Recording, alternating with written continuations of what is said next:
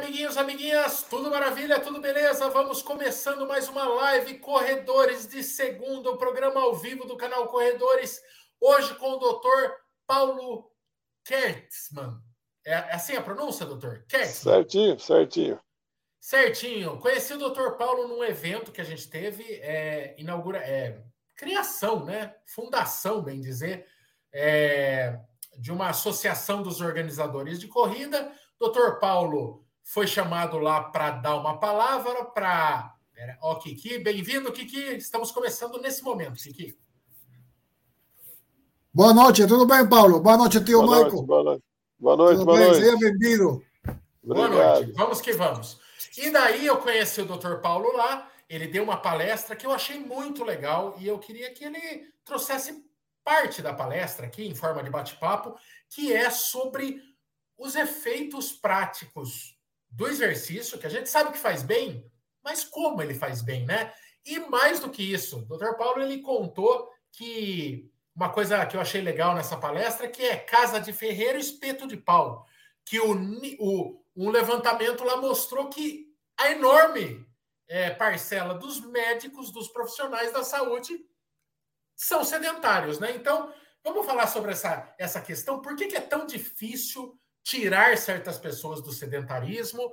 E, de repente, o doutor Paulo tem uns argumentos bons para a gente usar com aquela pessoa na família, aquela pessoa que a gente quer transformar a vida.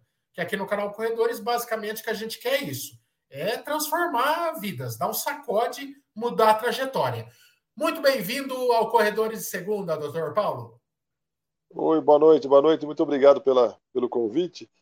E realmente esse assunto é um assunto que apaixona a gente, que a gente há muitos anos trabalha com isso.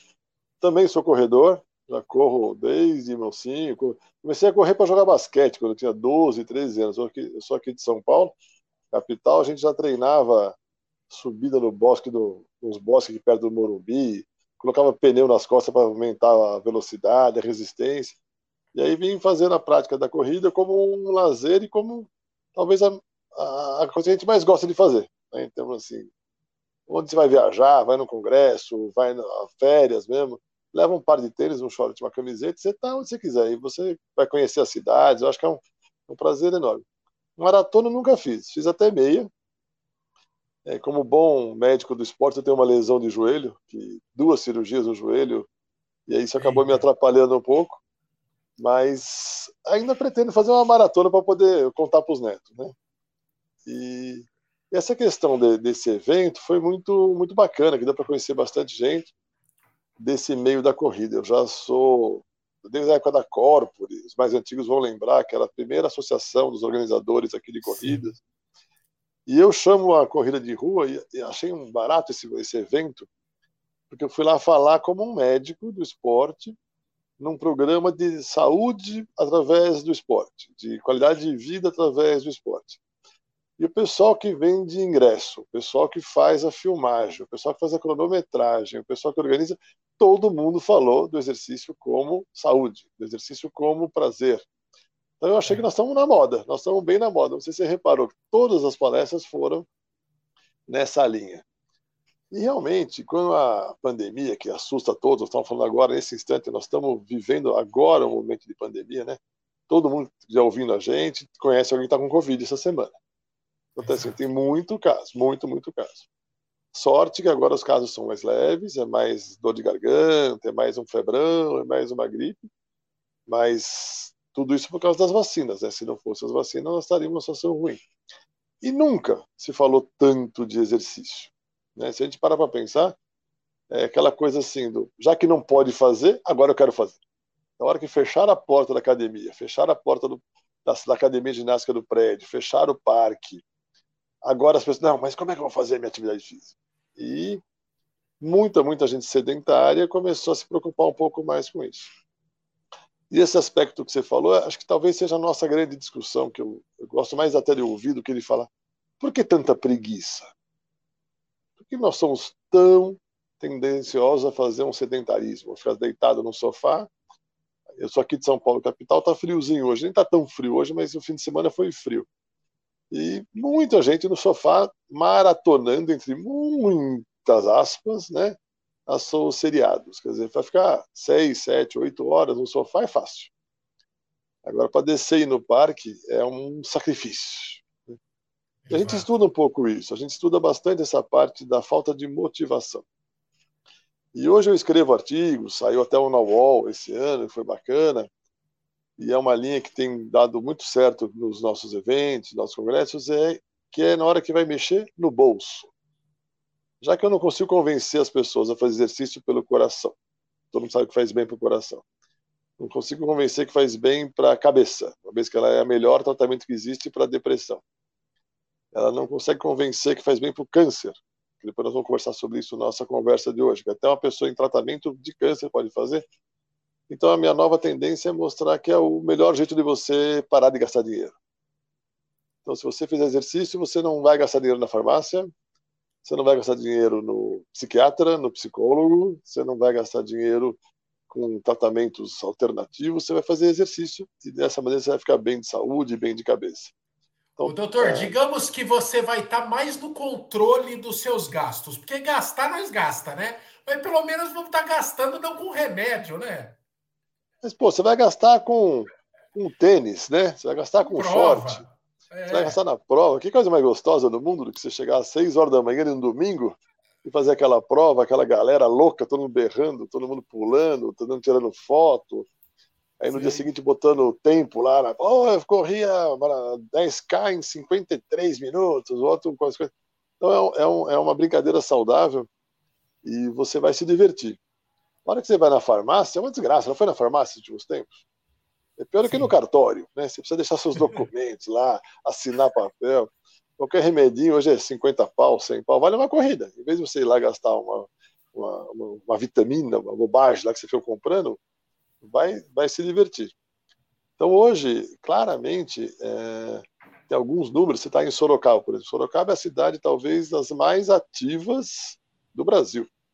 É uma cidade que promove a atividade física com ciclovias, Sim. com passarelas para pedestres, ela prestigia né, o transporte público. Então a gente sabe que, infelizmente, não faz parte da política de quase nenhum país, mas especialmente do Brasil, você estimular as pessoas a fazer exercício. Todo mundo quer ter um carro, todo mundo quer ter um escritório, todo mundo tem um elevador. Mas você realmente prestigiar a turma que faz atividade física, bonificando até, pagando menos imposto, por exemplo. É, você prestigiando uma empresa, nesse aspecto, hoje a gente trabalha muito nesse aspecto financeiro do exercício. E não é eu que faço isso, não. É, o Congresso Mundial de Medicina Esportiva foi aqui no Brasil em 2019. Foi o último grande congresso presencial depois, antes da pandemia. Sabe qual era o nome do congresso? Estava lá escrito Congresso Mundial de Medicina Esportiva embaixo. The Best Business. O melhor negócio. Então, o mundo inteiro está vendo isso para isso. A gente tem, tem várias, várias, várias estudos mostrando que a cada um real que a gente investe na nossa saúde, a gente economiza três. Pô, um real e três reais, pô. não toma nem um copo d'água mas 100 e 300 já faz diferença. É. Mil, e, mil e 3 mil faz uma bela diferença. 10 mil e 30 mil muda a vida. Né? Então, se doutor, a gente pensa. É, é... Desculpe interromper. Imagina. É, mas desculpe a primeira vez, viu, doutor? Que eu faço isso bastante, mas é que eu, eu, eu quero entrar no assunto aí. É, por que, que, é tão difícil é, o, os governantes? Eu, eu entendo que assim, investimento em saúde aparece a curto prazo, né? Você uhum. inaugurar o hospital é bonito, é grande, tem muito dinheiro, fala investimento, pega bem na campanha política e tal. E o investimento em esporte é a médio prazo. Você está fazendo para o outro, para daqui três prefeitos começar a colher, começar a ver a redução de internações, né? Governador, seja o âmbito que for político. Tem muito a ver com isso, né? É, quando você é um agente político, você está pensando em se perpetuar no poder e você quer coisas que saltem aos olhos. E o esporte é um negócio que não salta aos olhos num primeiro momento. Ele vai. É uma colheita de longo prazo, né? Acho que por trás é, da falta de investimento no esporte, e eu não estou falando de investir no atleta profissional, no time da cidade. Aqui na minha cidade, por exemplo, o governo acha que investimento no esporte é pôr dinheiro no São Bento, que é um time que nunca ganhou nada e é um elefante branco aqui de Sorocaba. Mas aquele esporte de você construir quadra, pôr projeto social no bairro, esse aí ele não ele não rende tanto aplauso quanto a inauguração do hospital, né? Por isso que nós estamos trazendo esse programa, que foi o que eu fui falar naquele evento, eu tenho falado bastante, chama Exercício é Remédio, Exercise is Medicine. Que programa é esse? É um programa lá nos Estados Unidos. Então lá tem o Colégio Americano de Medicina Esportiva, American College Sports Medicine, que é muito famoso, tem mais de 100 mil sócios, e é um pessoal que estuda isso há mais de 50 anos, e eles que mais ou menos falam assim, puxa, é, será que um diabético pode fazer exercício? Eles vão lá estudar quais são as melhores ginásticas para uma pessoa com diabetes poder fazer e melhorar a saúde dela. Será que uma pessoa que tem problema, teve um infarto no coração, pode fazer exercício? Não pode fazer exercício? Então eles vão estudando todas essas partes. E estudaram muito agora a Covid e tudo isso.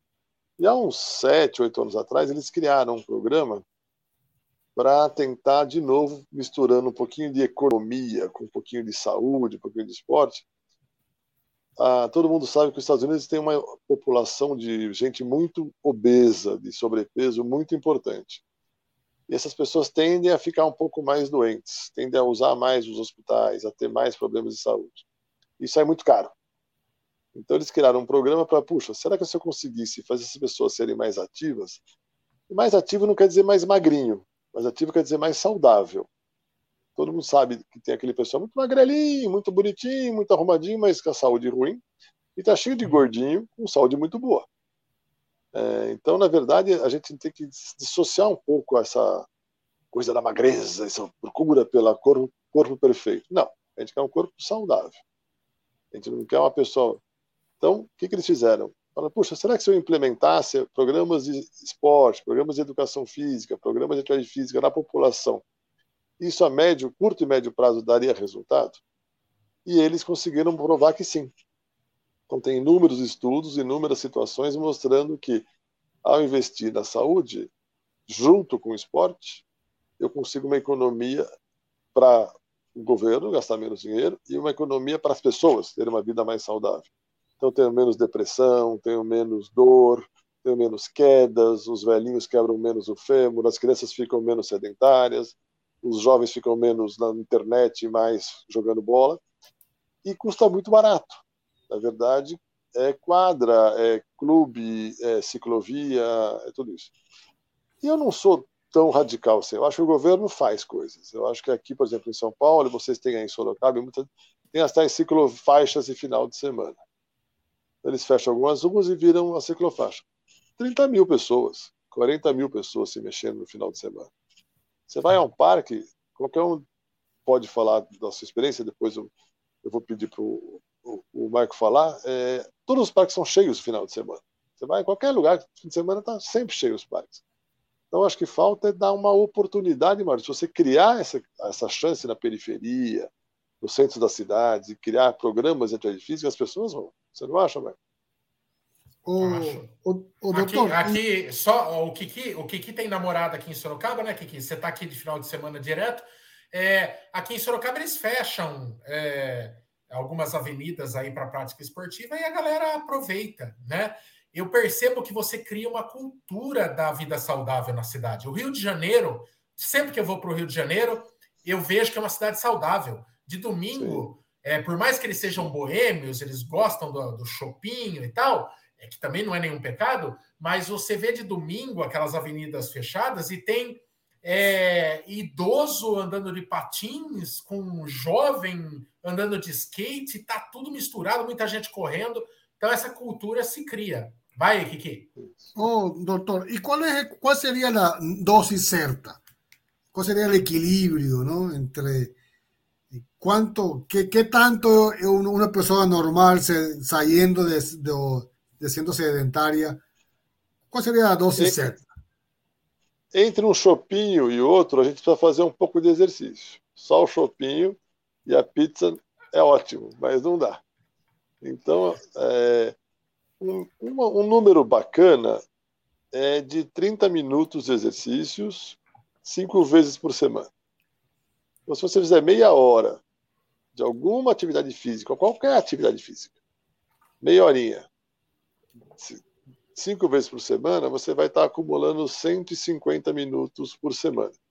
Você fazendo isso, você já passa a ser uma pessoa saudável, do ponto de vista de atividade física. Hum.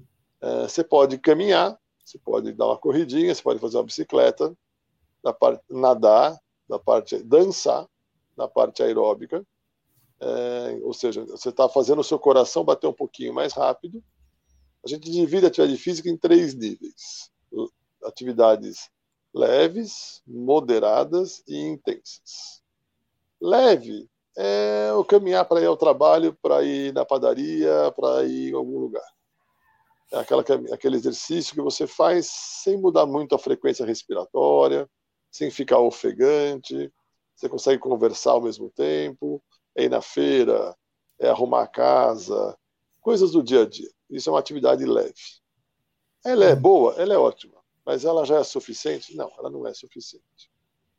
O segundo nível é a moderada.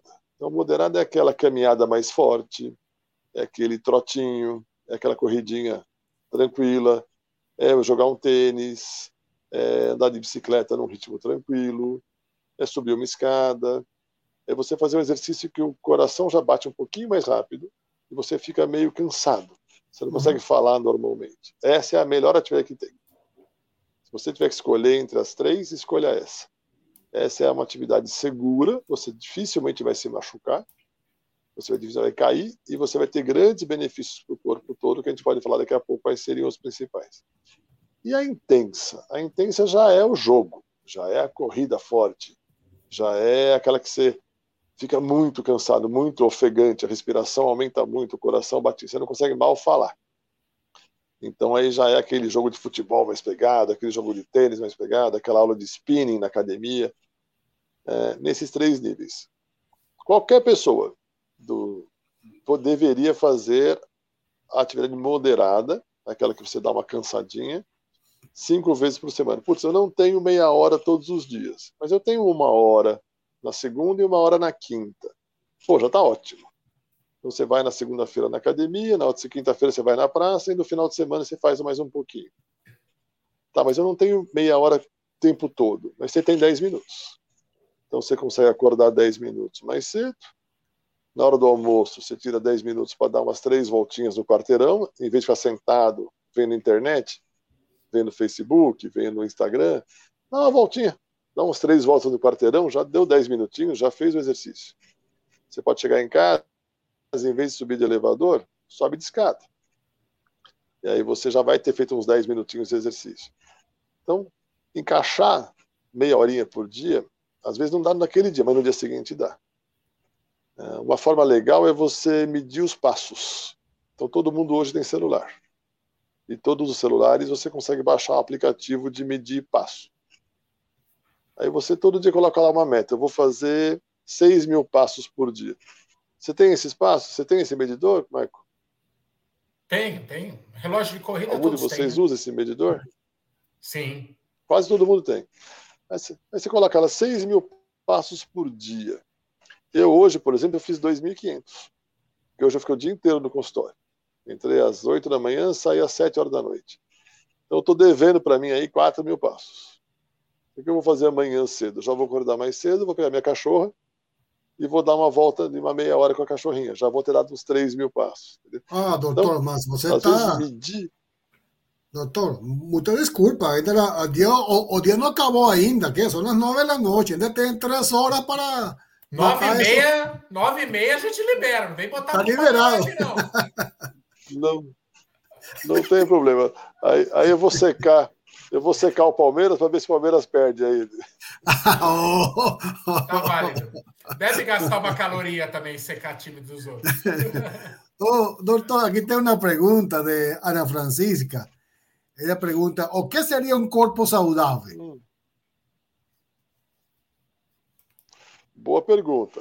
É, o corpo saudável não é aquele corpo magrinho, de manequim, de modelo, E também não é o corpo daquele saradão na academia, que é gigante, que é fortão. Uhum. Um corpo saudável, a gente, você vai ter uma proporção que a gente chama de índice de massa corporal, IMC. Esse índice a gente mede ele a altura que você tem, multiplica pelo peso e divide pelo peso. E você vai ter mais ou menos um índice perto lá de 25. Então, 25 seria um corpo saudável. Você está bem distribuído em relação à sua altura e seu peso. Corpo saudável é aquele que a pressão arterial está perto de 12 por 8, 120 por 80 milímetros. Então, você tem uma pressão boa. É, corpo saudável é aquele que dorme à noite, pelo menos umas 6, 7 horas toda noite. Corpo saudável é aquele que toma uma cervejinha no fim de semana, mas não toma todo dia. Toma uma vez ou outra durante a semana. Pode tomar uma tacinha de vinho, não é todo dia também, uma vez ou outra por semana. O corpo saudável é aquele que ele come muita verdura, muita fruta, muita carne, muito peixe, muito frango, e não come salsicha, não come muita mortadela, não come essas comidas muito xisito, salgadinho, batatinha frita. Então, o corpo saudável ele faz parte uma alimentação saudável, um sono, qualidade de sono hoje a gente sabe que é muito importante, e tem um peso adequado. Você não precisa ser o mais lindo do mundo, você pode ter um peso adequado. O sobrepeso, ou seja, esse tal de IMC acima de 27, 28, aumenta a chance de diabetes, aumenta a chance de colesterol alto, aumenta a chance de pressão alta. Então, o corpo saudável não obrigatoriamente é um corpo de sair na revista, mas é um corpo que está em harmonia com ele mesmo. Aliás, né, doutor, às vezes o corpo de revista aí entra naquilo que o senhor falou. Não é saudável, né? Porque a pessoa uhum. faz uso de alguma substância, alguma coisa que para chegar naquele é, é, objetivo estético, ele acaba sacrificando a saúde. A gente, aliás, atletas, né? A gente vê que é, não é a rotina mais saudável do mundo quando a gente está falando de, é, de um atleta em nível profissional, né, doutor? Muitos, dependendo da modalidade, é, não é a rotina mais saudável do mundo a de um atleta profissional, um atleta olímpico que seja, né? A gente já viu é, a realidade desses caras e dessas moças não é fácil, né? É sacrificante e o corpo paga. O doutor, por... é verdade, é, é verdade. Ah. Não, desculpa, fale, desculpa, doutor, fale. Não, não, agora é que tinha cortado, pode falar. Não, eu ia perguntar se é tão óbvio e tão é, é óbvio, claro, não? os benefícios. Por que é tão difícil, doutor, deixar o sedentarismo? Não? É, é, muito mais fácil ficar no sofá, tomar cervejinha, ir para o barzinho. Por que é tão difícil, então? Porque eu acho que a gente tem alguns fatores. Um deles é a questão do prazer. Eu acho que a gente tem que ter gostar daquilo que a gente faz. E a atividade física para algumas pessoas é extremamente prazerosa e para algumas pessoas não é prazerosa. A pessoa não gosta de suar, a pessoa não gosta de transpirar, a pessoa não gosta de sentir aquele desconforto. Vamos conversar. Numa corrida, os primeiros cinco minutos da corrida não são gostosos. É verdade. Depois é que, depois é que você consegue é, é, entrar no corpo. Então, eu acho que muito do que a gente falha nas nossas campanhas é trazer a coisa do prazer. Em compensação, é, com a pandemia, eu fiz dois, duas pesquisas científicas, entre aspas, que não é rigor científico, mas eu fiz entrevistas junto com o nosso grupo de estudos aqui. É um Instagram que chama Médicos Atletas. É um grupo da Michelle, do Fábio, o pessoal que hoje está com mais de 25 mil seguidores. Depois, quem quiser dar uma olhadinha lá no Instagram deles, chama Médicos Atletas. A gente dá uma, um apoio junto com eles e nós pesquisamos um grupo de mais de 500 pessoas muito ativas, corredores de maratona, pessoal do ciclismo, pessoal que faz exercício para valer, de alta intensidade, não profissionais, mas que gostam de fazer. Entrou março, pandemia. Pum, de repente, do nada, tudo parado. O que, que a gente fez? A gente, em maio, a gente entrevistou essa turma. Como está a sua vida sem poder fazer exercício preso dentro de casa? Para ver naquela pessoa que faz exercício que se realmente faz falta fazer exercício. O que, que foi interessante? Os caras estavam enlouquecidos. As pessoas queriam voltar para o esporte.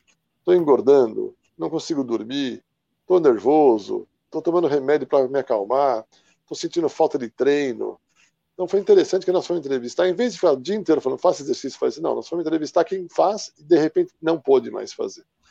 O impacto foi muito interessante. Agora, uma pesquisa bem mais profunda foi feita com o pessoal do SESC, né, que o pessoal do SESC organiza muito aquelas ginásticas, ah, é coisa de velhinha fazendo hidroginástica. Primeiro, vai você lá fazer hidroginástica com a velhinha, você não sai da piscina, que as velhinhas são muito ativas. E nós entrevistamos 6 mil pessoas 6 mil. É difícil você achar um, um estudo com tanta gente. E nesse estudo mostrou que essas pessoas que faziam muito exercício lá junto do SESC, de repente parou. Então aquelas velhinhas que faziam hidroginástica perderam as amigas, perderam a fofoca, perderam aquele professor que elas gostam, perderam aquela conversa das, da novela de ontem e perderam a atividade física. Então a turma que faz exercício e de repente parou, perdeu o sono, perdeu a alimentação, perdeu o prazer que ela tinha na vida. Então a gente inverteu a pergunta. Em vez de falar por que é tão difícil fazer, não. Por que é tão ruim deixar de fazer? E essas pessoas que a gente quando corre se machuca, você fica lá um mês sem poder correr, putz, parece que você não consegue dormir, não consegue trabalhar, é um inferno na vida. Agora, tem outras explicações meio filosóficas, ou talvez meio difíceis de entender, que seria um pouco da genética da gente. O ser humano, na verdade, ele, ele desde o tempo das cavernas, ele é feito para economizar energia. Então, é, o único ser vivo que corre 40 quilômetros é o estúpido do ser humano. Ninguém mais corre 40 quer. quilômetros. Ele vai lá porque ele quer correr 5 horas, ele quer correr 4 horas. Entendeu? Isso não existe na, na, no, o leão, o leopardo, o gato, o cachorro, o, ser vivo ele é um ser preguiçoso, ele economiza energia. Ele só usa energia na hora que ele realmente precisa. Então, os antropólogos, os sociólogos, os psicólogos do esporte alegam que nós temos uma formação genética da preguiça. Nós, nós temos que comer e guardar comida, a gente fica gordinho. A gente fica quietinho no frio. Então a gente tem uma tendência de até de uma sobrevivência de ser mais quietinho, mais paradinho. E você vê isso no animal, no gato, no cachorro. Eles não ficam o dia inteiro andando para cima e para baixo. Eles ficam lá na deles, depois eles vão fazer exercício. Já por outro lado, o ser humano é o bicho que mais dura, né? Fora tartaruga, a gente são os, é, o, é o ser vivo que dura mais. E a gente sabe claramente hoje que para ter uma melhor idade, né, teórica, né, porque quanto mais essa história de chamar a idade mais avançada e melhor idade é meio discutível, mas a gente chegar bem lá nos 60, 70, 80, a gente tem que investir nos 20, 25, 40 e fazer um pouco de exercício físico. Então, sua pergunta é muito boa, né? assim, por que, que é tão difícil? É, eu acho que a resposta, o Marco já falou, é cultura. O japonês, ele faz exercício todos os dias. Eles param no meio, no meio da fábrica e fazem exercício o chinês ele para no meio da praça e começa a fazer um tai chi chuan, fazer um lian kun, fazer os exercícios dele. Você vê que o oriental é sempre mais pro magrinho, tem uma alimentação mais saudável e são sempre ativos. Você vê que as, as mesmas senhoras sempre caminhando, sempre fazendo as suas coisas. O ocidental ele é mais gosta de uma caloria, gosta de uma pizza, gosta de uma calabresa e, e a gente é mais gordinho, a gente está um pouco fora de forma. Então, tem aspectos genéticos, tem aspectos culturais e tem aspectos da vida. E tem aspecto do estímulo. Você vai para os Estados Unidos e todo mundo faz educação física, não interessa quem seja. Se é preto, magro, azul, amarelo, rico ou pobre, educação física é uma matéria obrigatória na escola. E aqui no Brasil, não é uma matéria mais obrigatória nas escolas. Você vai nas faculdades, pouquíssimas têm educação física. Acho que quase nenhuma tem mais educação física. Vai lá jogar quem? Quem gosta de jogar bola. Quem gosta de jogar basquete, vôlei. Mas no dia a dia, a gente tirou da formação da criança, do adolescente, o esporte. A gente tem que saber o nome do, do pessoal do faraó do Egito, mas a gente não tem que saber como é que joga basquete, como é que joga vôlei, como é que joga handebol. O doutor, e detalhe assim, né? Por mais que você. É, eu era uma criança que burlava as aulas de educação física e hoje pago o pato por conta disso. É, eu nunca tive um histórico de prática esportiva, até ir buscar corrida já marmanjo. É, mas a minha mãe tinha que quase me buscar na rua, é, meia-noite, 11 horas da noite, porque eu não queria subir de tanto que eu brincava na rua.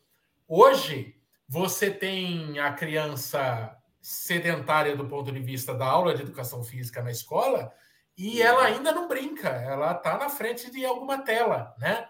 Então, é possível que, por mais que a medicina avance e tal, daqui 60, 70 anos, SP, essa, essa infância e adolescência já super sedentária comece a vir com uma conta pesada, né? Não tem a menor dúvida. Eu acho que a gente já está vendo hoje criança com colesterol alto, é. criança com índice de suicídio em adolescentes, criança com depressão, criança com doença de adulto. Né? E a telinha que você falou, que nós estamos aqui presa nela agora, é um problemaço, né? porque o videogame é prazeroso e correr não é tão prazeroso para muitos. Uh, o, Insta o Instagram é prazeroso. Então, hoje a nossa luta desse meu programa aí é a gente tentar transformar o exercício numa coisa prazerosa, numa coisa gostosa. Então, não precisa todo mundo correr maratona. Mas eu, por exemplo, acho uma delícia. Ontem eu dei uma corridinha, estava frio, frio, frio. É, você volta energizado, você volta outra pessoa, entendeu? Você volta. E se a gente desse essa oportunidade, a gente faria. E o nosso programa hoje está tentando linkar a medicina com o esporte de uma maneira muito, muito clara. Então, a gente sabe que se você vai no médico, o médico fala para você tomar um remédio para pressão alta, a maioria toma direitinho. Você manda tomar um remédio para dor, a maioria toma direitinho. Você manda tomar um remédio para diabetes, toma direitinho. Então agora o médico vai ser meio que obrigado a falar: faz tudo isso, mas tem que fazer exercício físico. Então, a gente quer ver se na, em toda consulta o médico passa a fazer exercício. E a gente está fazendo isso aqui na Santa Casa de São Paulo, no, na, nossa UBS, no nosso centro de saúde. Então, nós criamos uma pequena academia de ginástica dentro da UBS. Aí a pessoa vai lá com dor, vai lá com pressão alta, vai lá com diabetes, ela recebe a prescrição, recebe até muitas vezes o remédio de graça. E vai receber, e está recebendo já há três anos aula de educação física de graça dentro da UBS. Então faz lá caminhada, faz ginástica, faz exercício, aprende a não cair, os velhinhos, a levantar e sentar direitinho da cadeira. E é um sucesso. A Solange, uma parceiraça nossa aqui de São Paulo, ela faz isso num clube da prefeitura. E ela põe lá 150 idosos para caminhar, para pular corda, para aprender a amarrar o sapato, desamarrar o sapato sem cair, para fazer exercícios de agachamento, fortalecer o abdômen, o tal do core, né? Então, fortaleceu. E é um sucesso absurdo. E esse pessoal teve menos Covid do que o pessoal que não faz exercício físico. Então, a Covid, voltando para a Covid, é interessantíssimo. Tem vários estudos hoje mostrando que quem fez exercício, faz exercício físico já há muitos anos teve menos Covid do que quem não faz. E quem pegou o Covid teve uma evolução muito mais tranquila do que a maioria das pessoas. Sim. Então é um negócio assim que a, a, gente fala hoje muito da tal da imunidade, né? Então todo mundo está preocupado com defesa do corpo. Então tem que tomar vitamina D, zinco, magnésio, cobre. Não, cara, pode. Você tem que fazer exercício. Você vai fazer uma musculação e aí vai. Pois não. Oh, doctor, aquí tengo una pregunta de Fabio, ¿no? Fabio Famiglietti. Él le fala, ok, mas sabemos que o no hacer es un problema, ¿cierto? Ahora, no otro extremo, ¿cuál sería? O qual seria o, o, o, limite não, entre saudável e ele fala prejudicial, não? Boa. É, o Marco já comentou até do atleta é, profissional. Será que atleta profissional é, uma, é, é saudável? E a gente sabe que não é. é o atleta profissional ele passa do seu limite para poder desempenhar. Então, para ele poder chegar na frente numa piscina, chegar na frente numa corrida, mesmo no futebol a gente vê 30, 35 anos de idade o cara se aposentando. Ele não aguenta mais desenvolver o esporte. A gente vê o Guga, ele arrebentou o quadril dele e hoje ele usa uma prótese total de quadril com 32 anos de idade. Muitos jogadores profissionais já têm próteses, têm cirurgias. Eu lembro quando a gente atendia o pessoal da ginástica olímpica lá na Santa Casa, uma molecada de 20, 23 anos com cinco cirurgias no ombro. É, os judocas. Então, então a gente sabe que o esporte de altíssimo nível, que é uma minoria, né? Vamos considerar que é muito pouca Sim. gente, né?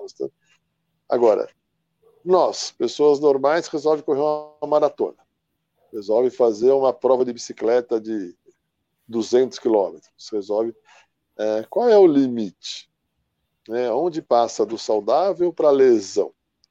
Uhum. E, a nossa, e a nossa vida como médico do esporte é tentar achar esse equilíbrio, tentar fazer a prevenção das lesões. Então, existem sim estudos bem bacanas que mostram é, que você tem a gente chama de intervalo de segurança. Então, é um intervalo onde você consegue fazer o seu desempenho, e se você passar desse intervalo, você começa a ter mais lesões. Por exemplo, hoje todos os times de futebol, antes de começar a temporada, eles fazem um estudo da força muscular de todos os jogadores de futebol. Então coloca lá numa, como se fosse uma cadeira é, uma bicicleta ergométrica mais desenvolvida em que você faz um teste de força, chama teste ergométrico, que tem aquele do coração, e aí você tem o teste da força das pessoas. E você vê que se ele tiver uma diferença de força entre a na coxa, por exemplo, entre a extensão do joelho e a flexão do joelho, ele tiver uma diferença de mais de 20% de força entre a extensão e a flexão, aumenta muito a chance de ele romper o famoso ligamento cruzado anterior do joelho. Então, se eu não tiver um equilíbrio, não for para academia, por exemplo, corredor não gosta de academia, tenista não gosta de academia, esportista de quadra não gosta de academia. Só que se você não for para academia fortalecer, a chance de você romper um tornozelo, um, um joelho é muito maior. Então, hoje a gente recomenda claramente: quer correr? Corra três vezes por semana e vai para academia fazer fortalecimento duas vezes por semana. Quer fazer aula de, quer fazer uma bike de estrada, uma bike de velocidade, fortalecimento sempre. Então hoje a gente briga muito que não dá para só jogar futebol, não dá para só correr, você tem que fazer um fortalecimento. Pode ser peso, pode ser yoga, pode ser pilates, pode ser funcional, mas você tem que fazer também um trabalho de força. Fazendo um trabalho de força, você previne as lesões. Como é que eu sei que eu estou passando do meu limite? Quando eu começo a ficar doente, começa a ter muita gripe, muita amidalite, muita cai a resistência da pessoa. Na hora que você faz o esporte de alta intensidade, logo depois que faz esporte, cai a sua imunidade primeiro. A imunidade vai aumentando com o passar dos treinamentos, mas logo após um jogo de futebol, logo após um jogo de tênis, logo após uma corrida, você tem uma chance de pegar uma gripe, uma cai a imunidade. Então, você está toda hora meio fanhento, está toda hora meio com o nariz entupido, talvez você esteja passando um pouco do seu limite. Se você vive com sono no meio da tarde, você não consegue se concentrar no trabalho, é porque está passando um pouco do seu limite. Se você começa a ter tendinites, dores nos pés, dores no tendão de Aquiles, dor no joelho, dor no ombro, é porque está pegando peso demais na academia, está pegando, você está passando do limite. Então o corpo dá os sinais. É assim, não é normal ter dor. Dor não é sinal de que tá, você está fazendo a coisa bem feitinha, não. Dor é um sinal do seu corpo que você está passando um pouco do limite. Não sei se, se deu para é, entender. É, não. Não, dá, dá e quando você chega a encostar no departamento médico, você percebe que os sintomas, os sinais estavam lá, né? É, uhum. Que você negligenciou, né? É, mas dificilmente uma lesão simplesmente surge. Ela vai dando esses pequenos sinaizinhos que a gente acha que. É... Hoje, hoje, tem que tomar cuidado também, né, doutor? Porque tá um, tá um negócio muito distorcido, eu acho, é, dessa questão da superação, né? É, eu, eu acho bonito, a gente valoriza essa questão da, da pessoa buscar os seus limites e tal, mas tem uma linha tênue nessa mensagem é, que divide o saudável do arriscado, né? Tem pessoas é. que realmente estão buscando desafios pessoais para os quais elas ainda não estão prontas e estão acelerando os processos, queimando etapas que são é, que, que, elas vão pagar conta, o corpo vai pagar conta. É, para falar da, da, da, maratona que o senhor falou em alguns momentos, o senhor, o senhor tem algumas décadas aí de corrida, pelo que o senhor falou, e ainda achou que não está na hora. E sabe que tem um problema no joelho que merece respeito. É, Exato. Né? Então, assim, aposto que vontade para fazer a maratona o senhor tem, mas ponderando Exato. tudo, é, talvez mais alguns anos de fortalecimento, o senhor acha que está na hora e tal. Mas hoje a gente vê pessoas com uma pressa de atingir certas marcas, por exemplo, da maratona, é, e o corpo. Aí entra um pouco no que o Kiki falou, né? Esse já é o, o além do saudável, né? A pressa é. de buscar certas marcas pode ser associada a, a, ao exagero, ao esporte que Exato. não é benéfico. É né? Não, isso que você está falando, assim, é, eu vou falar para você contra a, a, a, minha meu ganha-pão. Eu ganho, eu pago meu salário, meu, meu aluguel do consultório com lesão de corrida. A minha maior freguesia, o meu maior consultório são corredores. E, e há anos eu frequento essas corridas de rua e por um lado eu me divirto, por outro lado eu sinto muita tristeza. Porque qual é a, qual é a conversa das pessoas? Dor. Estou com dor nas costas, estou com dor no pé, estou com dor no joelho, estou com dor não sei o quê. Vai correr mancando, mas vai correr. Porque acaba entrando pelo outro lado. Se nós estávamos falando um pouco da preguiça, começa a entrar num vício. A pessoa começa a não ouvir o próprio corpo, porque ela tem que superar o limite, ela tem que quebrar aquela barreira, ela tem que ser melhor do que o cara da, do escritório dela, ela tem que superar. E aproveitando esse gancho, a gente tem uma, uma, uma população de corredores nos ouvindo, tá? A mulher tem mais chance de se lesar do que o homem. E nós vemos hoje um enorme crescimento no número de mulheres praticando corrida de rua, o que é fantástico, que é sensacional. A gente tem provas hoje só para mulheres e muitas mulheres correndo. Só que a mulher tem alguns problemas é, que, sem, obviamente, nenhum tipo de política de gênero, nessas coisas, mas problemas anatômicos. Então, a mulher tem uma tendência a ter menos força muscular do que o homem. E a corrida de longa distância, ela exige força. Então, mais uma vez, sem, sem musculação, não tem corrida de longa distância. Vai se machucar. E a mulher tem um problema especialmente na região da cintura. Então, a, o quadril da mulher geralmente é um pouquinho mais largo. Isso leva a que o joelho fique, às vezes, um pouquinho mais para dentro, que a gente chama de genoval, aquele joelho meio em X que é muito comum. Você vê, você vê na esteira, você vê na corrida de rua, você vê que a, os homens a perna corre um pouquinho mais reta e a mulher às vezes a perna um pouquinho mais para dentro. E isso gera uma sobrecarga na região do glúteo, na região do quadril, na região do glúteo médio, na região. Então hoje a gente preconiza muito fortemente para todos, mas especialmente para as mulheres que querem correr, que gastem um certo tempo no fortalecimento da cintura abdominal.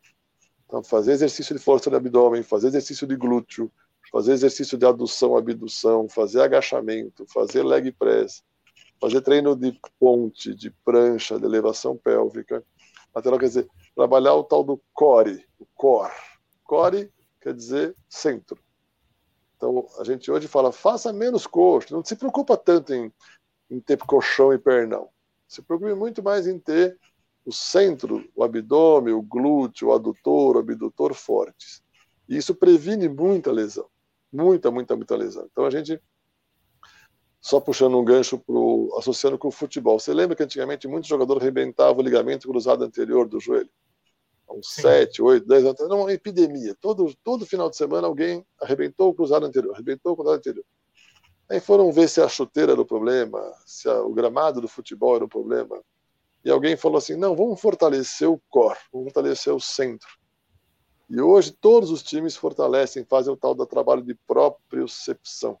Aquela bola do buzu, cama elástica, Superman, aquela coisa que às vezes parece chata na academia. Isso salva vidas. Isso aí salva joelhos. Isso aí salva tornozelos. Então talvez a maior dica da noite seja faça fortalecimento da região da cintura leg press, agachamento, tudo com moderação. Adutor, abdutor, glúteo, prancha, ponte, abdominal. Isso vai te prevenir muita lesão no seu joelho e no seu pé. E quem corre 20, 25, 30, 35, 40, 42, sabe que quando chega lá pelos 20, falta força, né? Você começa a sentir aquela a, a falta da, da, da, musculatura mesmo. Então, o segredo não é correr todo dia. Aliás, correr todo dia faz mal claramente aumenta o número de lesões. Quem corre todo dia se machuca mais do que quem corre cinco vezes por semana.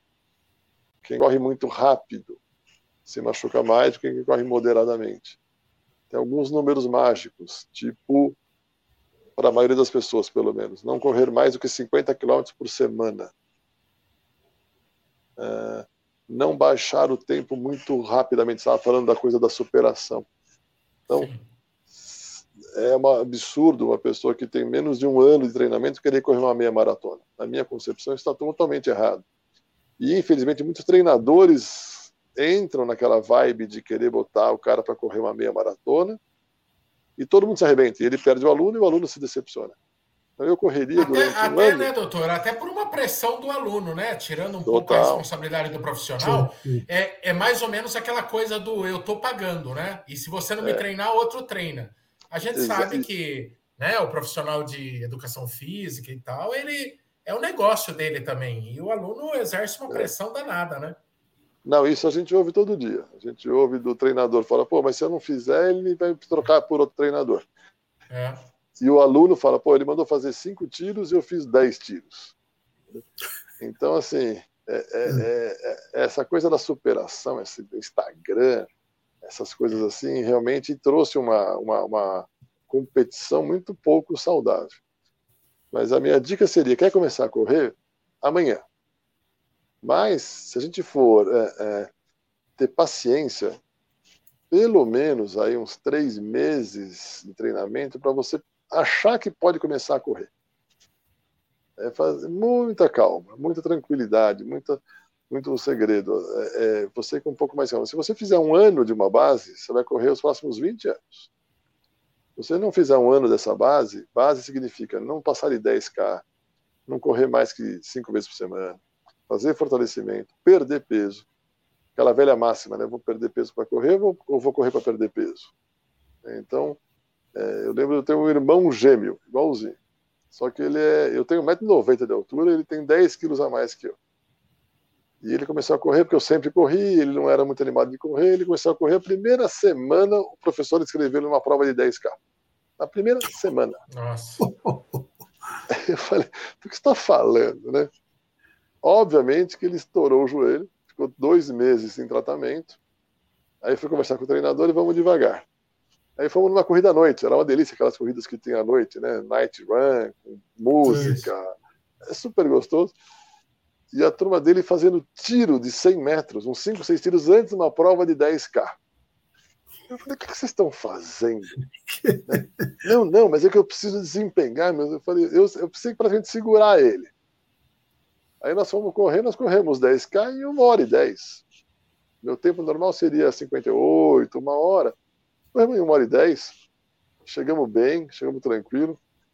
Isso foi num sábado à noite. Na segunda-feira, metade da, da, equipe dele estava todo mundo no estaleiro, todo mundo sem mal conseguia correr, não conseguia nem andar direito, e ele estava inteiro. Falei, será que vale a pena correr que nem um maluco nas suas primeiras provas? É, mas é duro, a gente já está perto aí dos 60 anos de idade, então você tem um pouco de mais maturidade. Quando você tem 25, 30, é diferente, né? Ah, é. O, o, o Kiki, e até em cima daquele comentário seu, né? Porque Parece que a gente, o Kiki perguntou, como que as pessoas sabem que a atividade física faz tão bem e não vão fazer atividade física? Por que é, que é tão difícil convencer? E parece que nós aqui, nós três, mais a nossa audiência aqui, somos os alecrins dourados que atendemos ao chamado lá no, no monte, né? E a gente soube entender a mensagem codificada e nós fomos fazer exercício. Só que, cara, aí a gente está falando de fortalecimento que todos os corredores sabem que é necessário e uma pequena fração faz. Então, no final, é igualzinho. Do mesmo jeito que a gente não pode recriminar quem não vem para atividade física, como é, aceitar que profissional após profissional, nós estamos aqui, doutor, eu não lembro de cabeça que live que é essa, mas é, estamos a caminho das 300 lives, 300 segundas-feiras. A gente já falou com tudo que é profissional, doutor. Médico, é. ortopedista, treinador, fisioterapeuta, especialista em biomecânica. Nunca teve um profissional aqui com uma opinião para para atiçar o debate. Fala, não, o fortalecimento é prejudicial para o corredor. Nunca. Então, segunda após segunda, a gente está ouvindo todo mundo martelar na, no quão fundamental é o fortalecimento e a gente ainda foge. Eu sou um. É, né, eu dou migué direto, então não é, a gente não está num barco tão diferente do que quem quem não descobriu o esporte ainda não. Olha, só para não deixar você mais triste, é, eu fiz a, a, a, Val, a Val está aqui ouvindo a gente, a Val é uma menina de ouro, ela é uma médica jovem, recém-formada agora, acabou de acabar a residência médica aqui no Hospital das Clínicas de São Paulo, na área de fisiatria, na área de reabilitação das pessoas. E ela faz parte desses nossos estudos, e, e ela está correndo também, ela tem uma certa reclamando que ela não consegue baixar o pace dela. Eu já falei para ela para nem pensar em pace. Eu corro sem relógio. Há milênios. É, liberte-se do relógio. É uma das minhas máximas com meus pacientes. Eu falo assim: sai de casa sem relógio. Você vai ver como é uma delícia você correr sem relógio. A minha filha, eu tenho uma filha que também é residente agora. A gente correu ontem juntos. E ela lá com aquele programinha, e vai, esse minuto foi tanto, esse quilômetro foi aquilo, e fica berrando na tua orelha, e não sei o quê, e aquela neurose apertando o botãozinho, quase caindo, e eu correndo no meu ritmo, né? Aí acabou a corrida, eu falei, eu falei para ela, você acha que a gente correu quanto? Ela já foi lá rapidinho. Eu falei, pode olhar, vai dar uns 4.200, 4.500. 4.480, como é que você sabe? Eu falei, porque é a distância que a gente correu, não interessa se foi rápido, se foi devagar. É. Então, assim, liberte-se do relógio, passa por prazer, de novo. É um tesão correr mais rápido? É, é é legal aquele dia eu fazer um treino mais rápido, putz, que bacana, baixei meu tempo. Mas virar escravo do tempo e ficar sempre machucado, para mim é uma grande bobagem. Agora, o, o, alento, se é um alento, eu não sei, é que nós fizemos, junto com a Val e junto com esse grupo desses médicos atletas, uma pesquisa com 1.200 médicos. Eu faço isso desde 2013, depois 2018, cinco anos de diferença, depois de 2020, por causa da pandemia.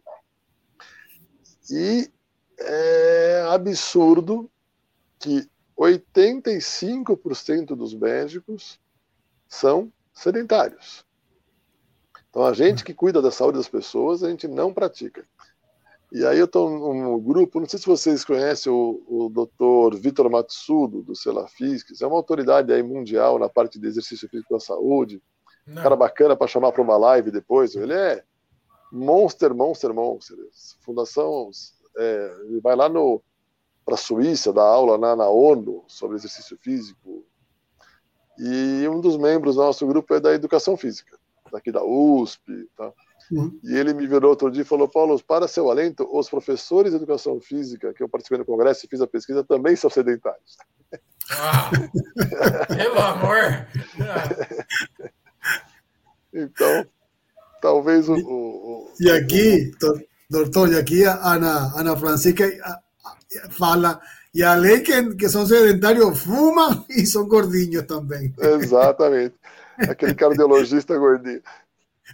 Mas nós estamos num trabalho interessante e você sabe que algumas coisas a gente consegue mudar. A gente não pode desanimar, não. Eu acho que hoje a juventude de 20 a 30 está bastante ativa. A gente vê as, as academias estão bastante cheias, e na pandemia, essa faixa de 20 a 30 anos sofreu muito com a pandemia. É, eu acho que hoje a, a, geração das minhas filhas fazem muito exercício. Tem gente sedentária? Tem. Mas eu tenho a impressão que essa geração vai conseguir se manter um pouco mais ativa daqui para frente. A preocupação é. é aquilo que você falou, é, as crianças e adolescentes não está incorporado no dia a dia deles exercícios. Isso já é uma luta que acho que todos nós deveríamos ter. Essa coisa de pensar só no velhinho, no velhinho, no velhinho, fundamental, sem menor dúvida. A gente tem que trazer as pessoas idosas para o exercício. E eles amam quando vêm para o exercício. E como nós falamos, sentem falta. Mas eu sou um eterno corintiano otimista. Eu acho que assim, você dando oportunidade, as pessoas vão atrás. A gente criando parques, praças, clubes, políticas médicas, políticas é, mostrando para os nossos dirigentes como é importante ter exercício físico, a coisa anda. Né? E, e, eu acho que esse tipo de live é uma live que só beneficia esse tipo de cultura, né? Porque as pessoas acabam ouvem falar, o outro vem. E a corrida talvez seja uma das maiores manifestações de saúde pública no nosso Brasil. Lembra aquele evento que nós fomos? É mais, acho que 2 milhões de pessoas que participam das provas. Né? É um número Sim. espantoso, espantoso. Sim. Então, eu acho que a gente não, tá, não tem que desanimar, não. A gente tem que ir no caminho certo e tá sempre provocando e cutucando e estimulando. Que se a gente tirar uma pessoa do sedentarismo, puxa, isso é uma vitória, né? Ah, então, e tira, que... né? E tira. tira. Quantas pessoas já não tiveram, que hoje estão nas corridas, que já tiveram naquela posição de estar tá dentro do carro buzinando, xingando alguma corrida, né? Quando nem era. É, é a, o jogo virou, o jogo virou, vira para muita gente. Doutor, eu queria que você falasse é, especificamente, como ortopedista, sobre a corrida, né? Eu acho que é, tem gente que parece que se apega ao negativo para ter uma justificativa para ficar no ócio, né? Então eu vejo gente, ai, eu não vou correr porque a corrida. A corrida já envelheceu precocemente, né? Histórias, histórias que já usaram para tentar não virar um corredor. A corrida, ela causa muita lesão, porque ela tem muito impacto. Enfim, cada hora é uma. É, mas eu acho que ela é infinitamente, o risco que se corre é infinitamente, ou, ou o mal que a corrida pode causar, é infinitamente inferior ao sedentarismo, às doenças decorrentes da, da vida sem esporte. Mas, de verdade, doutor, papo entre corredores. A corrida, é, eu estava há pouquíssimo tempo aí, começando. Eu sou um triatleta em formação, bem no início.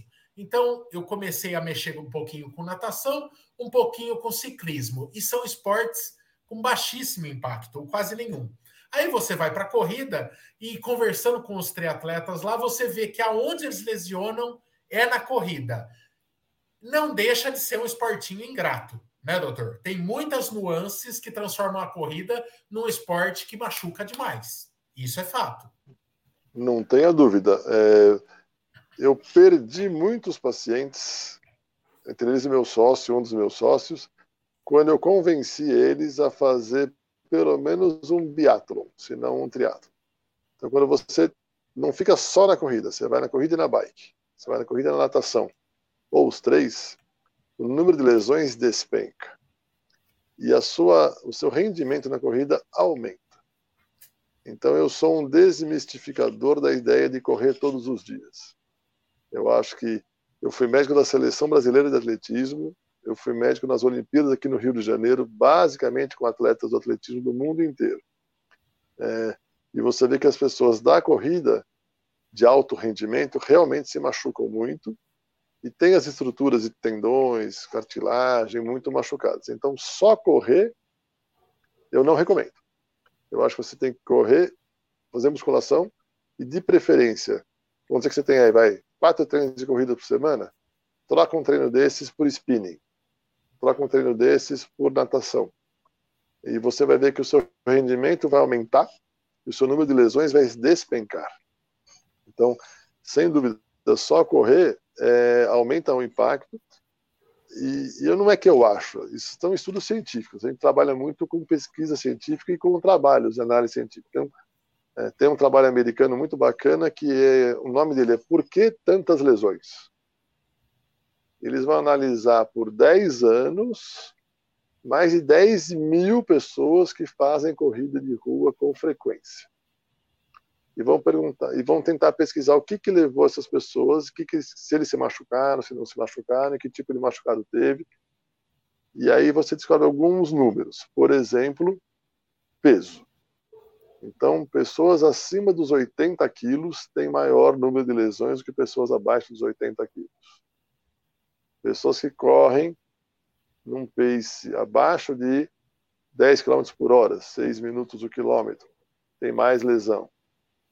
Pessoas que aumentam o número, o, o, a velocidade da corrida num tempo muito curto, aumenta o número de lesões aquele número que eu já falei, mais que 50 km por semana, aumenta o número de lesões. Treinos de tiro, treinos de velocidade, com muita frequência, aumenta o número de lesões. Puxa, mas como é que eu vou melhorar o meu rendimento? Então quer dizer que eu não posso correr mais rápido? Pode, mas tem que fazer um, um acompanhamento. Então você tem que ter aí uma nutricionista, você tem que ter um preparador físico, você tem que fazer fortalecimento, você tem que ter um bom tênis, você tem que ter um bom terreno senão você vai se machucar. Então é melhor, às vezes, manter um nívelzinho um pouco intermediário e ter uma longevidade, do que querer baixar o tempo de, sei lá, 10K em uma hora para 10K em 50 minutos em dois meses. Entendeu? Então, a gente tem que ter um pouco de bom senso, mesmo tendo 20 anos de idade, 30 anos de idade. Então... Doutor, e, e o corredor, ele tende a achar que a corrida se basta, né? É o exercício dele.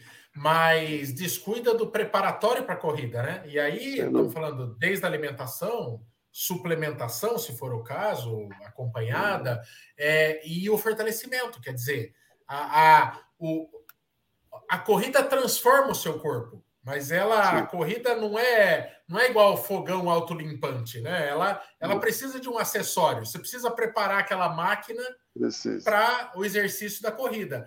Músculo forte protege a articulação. Então, é, uma coisa leva a outra, né? Não é simplesmente correr, eu vou correr cada vez mais, porque a corrida vai estar me preparando para a corrida.